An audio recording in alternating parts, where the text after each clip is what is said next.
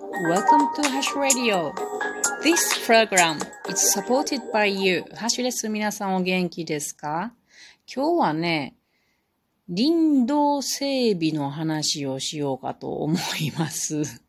何の話っていうことだと思いますが、えっとね、来月ですね、森林インストラクターという資格の試験があるんですね。それで私は、えー、合格はしていて、森林インストラクターではあるんですけれども、知り合いの人たちが今年受験します。で、あの、勉強会をしませんかと私が提案をして、えー、今日は2回目の勉強会をしました。森林インストラクターの勉強がいかに難しくて辛いか、一人で心細いかがよくわかっているし、あと私も改めて勉強ができるので、こんなチャンスはありがたいなと思って、こんな会を、えー、持たさせてもらったわけです。で、今日いくつか勉強したことがあるんですけれども、その中で久しぶりに勉強して面白いなと思ったことが林道整備の話でした。森林インストラクターの試験っていうのは、森林のことや林業のことやいろいろ勉強しなければいけないんですよ。範囲がすごく広いんですね。その中でも林業っていうのはめちゃくちゃ難しかったんですよ。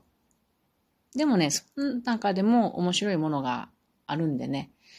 林道整備は難しいけれども面白かったんで、皆さんにもね、ちょっとこんなことを考えながら林道って作られているんだなっていうのを感じてもらえたらいいなと思うので話します。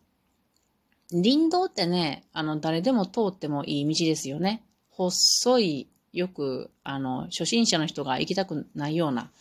山の中にあるみんなが通れる道です。それが、えー、整備するときにどんな環境保全の対策をとっているかっていうことです。結構ね、いろいろ考えられて作ってるんですよ、実は。また、そんなことを考えながら通ってみてもらったら面白いかなと思います。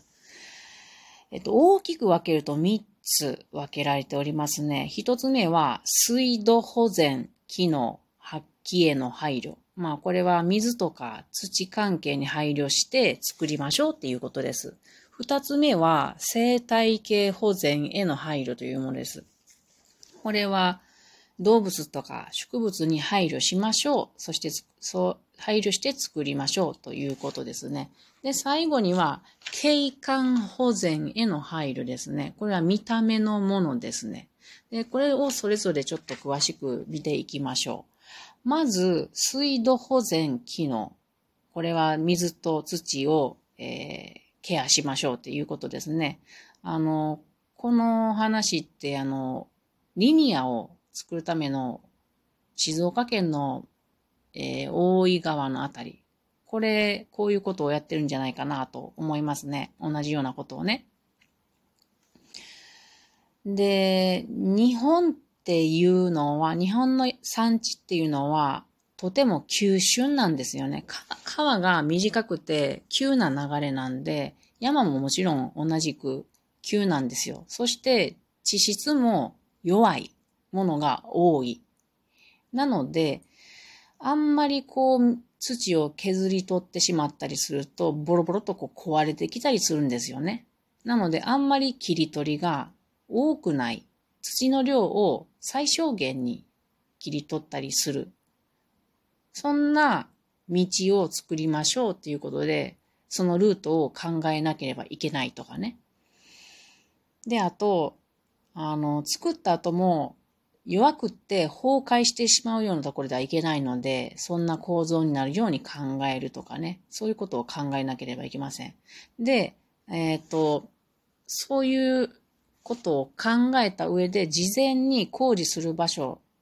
を、えー、調査しなければいけませんね。地質であるとか、地形であるとかですね。で、あと、水ですね。地下水の動きとか。で、あと、地表に出てくる水の動きとか。こんなこともよく考えて措置をしなければいけません。で、うんと、実際に工事をするときはですね、どんなことが大切かというと、先ほど言ったように、切り土とか、その切った土を盛るであるとか、っていうのを極力ないように近づけるように、ゼロに近づけることにすることが理想です。で、土を切り取ったりしたら、それを、あの、なんとかこう、そこら辺の工事、工事をしている近隣で使うなど、できるだけして、えー、産業廃棄物などになるべくならないようにしたいねっていうことを考えて、えー、工事がなさ、なされております。では次に、まあいろいろ細かいこと言ったらあれですけどね。で、次に、えー、次は動物、植物、生態系保全への配慮ですね。林道を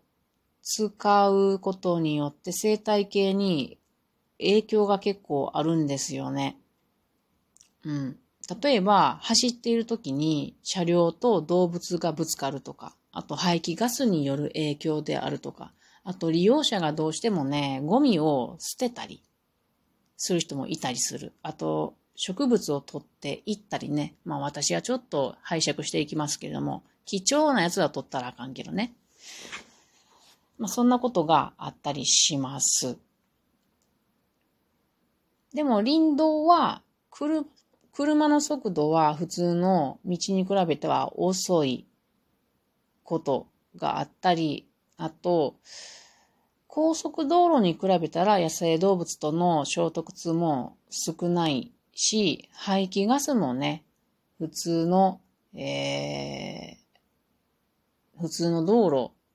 と比べると、そんなに問題にもならないんじゃないかなっていうことですけども、鉱山地帯など特殊なところでは気をつければなければならない問題ではあるねっていうことですね。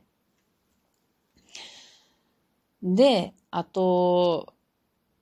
その林道を作る前にだする大事なことは、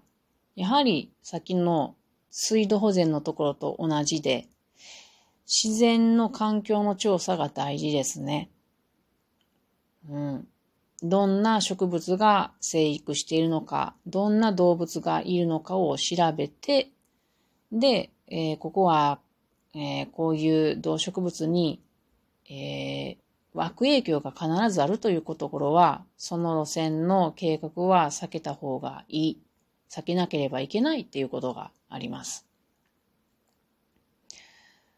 それからですね、動物というものはですね、その道に、道によって、あの、住んでいる生息域を遮断されてしまうと、うん、絶滅の危機に陥る可能性があったりするんですよね。行き来ができなくなってしまう。なので、その、えー、道路を動物が行き行き来できるように、そういう動物、小動物用の、まあ、動物用の道を作って、その道路によって遮断されないように配慮しなければいけないとかね、あります。あと小動物やったら速攻とかに落ちて這い上がれないとかがあるので、這い上がりのための、まあちょっと小さな、な、溝を作るなどの構造が必要であったりします。あと、鳥っていうのは巣を作って、えー、暮らします。で、その鳥たちには工事を行うのに重機械が入ったりすると騒音とか振動なのでこれは悪影響があるので、鳥の種類によって、あの、性質を調べておいてですね。で、路線を変更するであるだあるだとか、あと鳥が巣を作っている間の作業はやめるとか、時期を変更するとか、あと機械も低騒音とか低振動の機械を導入するなど、極力刺激を与えないような配慮が必要だということです。私今、めっちゃテキストを見ながら喋ってますけどね。で、最後に、景観保全の配慮ですね。これもね、皆さん気づいてらっしゃるんじゃないかなと思いますが、道を作るとこの人工物、無機質な人工物がね、あの、いきなり自然の中にバーンとあると心痛い感じがすると思うんですよね。なので、なるべくこの道路とかが、道路であるとか、あと壁面ですね。こんなものが、なるべくこう自然の中にフィットするように配慮して工事をするということがあります。昔のトンネルと今のトンネルって随分様子が違うと思いますね。トンネルの入り口は昔はコンクリートでガンガン覆われてましたが、今は穴が開いてるだけに見えてるようなトンネルが結構作られていると思うので、皆さんまたこれも気をつけて見てみてください。私は今のトンネルはね、なんか大きなモンスターの鼻の穴に吸い込まれていくように見えるので、なんとなく面白いなと思って入っておりますが。で、あと、えー、林道を作った時にですね、あのー、壁面ですね。この壁面も鉄とかコンクリートで昔はガンガン作られていたと思いますが、今はここに無機質の冷たさが感じられてしまうので、えー、緑化、緑化工をしておりますね。えっ、ー、と、まあ、切り土とか盛り土とかした後とかも、のり面とかもですね、あの、うんと、種をね、吹きつける。種とか、あと肥料、肥料になるものなどを吹きつけるこう、工法工法がありまして、それによって緑化できるというもので、そうすると森にちょっと、あの、馴染む、景観に配慮したものができるというものです。以上、今日は林道のことを話しました。それでは皆さんまたね